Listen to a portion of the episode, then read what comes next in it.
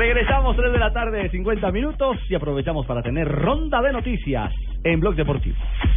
Noticias de ciclismo, porque después de tres etapas en el Giro de Italia, Fabio Aru, el italiano, es el nuevo líder por una caída del que estaba de primero Alberto Contador. El ganador de hoy fue el italiano Sacha Modolo y Rigoberto Urán se mantiene sexto en la general a dos minutos y dos segundos del primero. JJ, mañana esa contrarreloj va a estar Mañana, mañana hay que poner a. Rigo en el podio. Es, es el objetivo que él tiene, llegar al podio del Giro mañana, al podio, al podio parcial, es decir, a uno de los tres primeros lugares. Y para hacerlo tiene que sacarle entre un minuto y un minuto y medio a los que tiene de ahí para arriba. Y la gran duda es Fabio Aru, que nunca ha sido buen contrarrelojero. Y mañana con la camiseta de líder, ojalá y no lo sea, para que haya más emoción con el colombiano. Y el eh, ex técnico del Real Madrid, hoy técnico del Chelsea, de Juan Guillermo Cuadrado, recibió hoy el eh, trofeo de mejor técnico de Inglaterra tras ganar dos trofeos de esta temporada con el equipo Blue. Mejor técnico entonces de la Liga Premier. En tenis hay buenas noticias para Colombia porque Juan Sebastián Cabal y Robert Farah clasificaron a la, a la final del ATP 250 de Ginebra después de vencer en tres sets a Alexander Buri y Denis Istomin. En la final enfrentarán a Raven Klassen y Jensen Lu. Además, Alejandro Falla clasificó al cuadro principal de Roland Garros a, ver- a pesar de haber perdido en la quali y en la primera ronda enfrentará al suizo Roger Federer.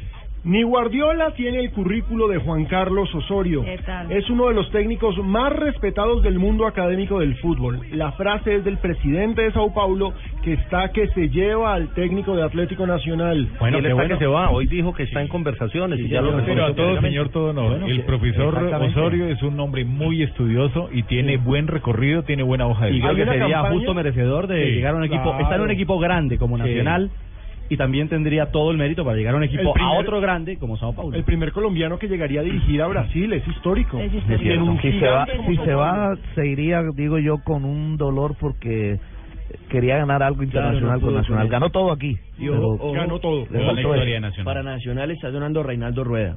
Sí, es el rumor del día. Lo recomendó el mismo Osorio. Sí, señor. Seguimos con noticias de automovilismo en la Indy Lights. Juan Diego Piedraíta fue séptimo hoy en la carrera de las 100 millas de Freedom y el domingo por la IndyCar se va a correr la histórica carrera de las 500 millas de Indianápolis con cuatro colombianos.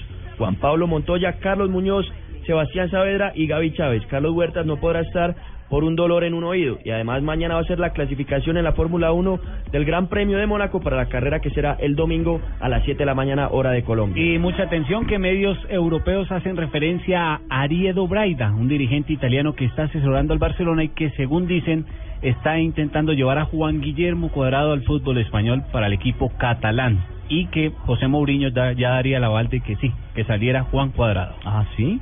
Así están haciendo Es referencia. decir, en están, tocando la puerta del Chelsea. Exactamente, para llevarlo al Barcelona. Bueno, esperemos a ver qué puede pasar entonces en esa nueva película. Tengo Juan una Ah, perdón, claro. ¿Le doy Juanjo una de béisbol? Juanjo tiene noticia, perdóneme, Rafa. Ten- tengo una. Eh, Daniel Osvaldo, el delantero de Boca, había tratado de mafiosos a los dirigentes del fútbol Sí. sudamericano. Se le abrió un expediente. Hace un rato, hace dos horas, publicó en su cuenta de Twitter. Pido públicamente disculpas por mi desacertado tuit del 16 de mayo. La impotencia, frustración y tristeza que me produjo la forma en que quedó descalificado mi equipo y perder la ilusión de salir campeones hizo que escribiera desde el enojo consideraciones que no son correctas. Reaccioné como hincha fanático que soy de Boca, pero más allá de eso nunca tuve intención de dañar, injuriar ni menospreciar a nadie. Me parece que su abogado le dijo, si no pedís disculpas te vas a comer una sanción larguísima. es cierto. ¿Y se va de hit, Fabito?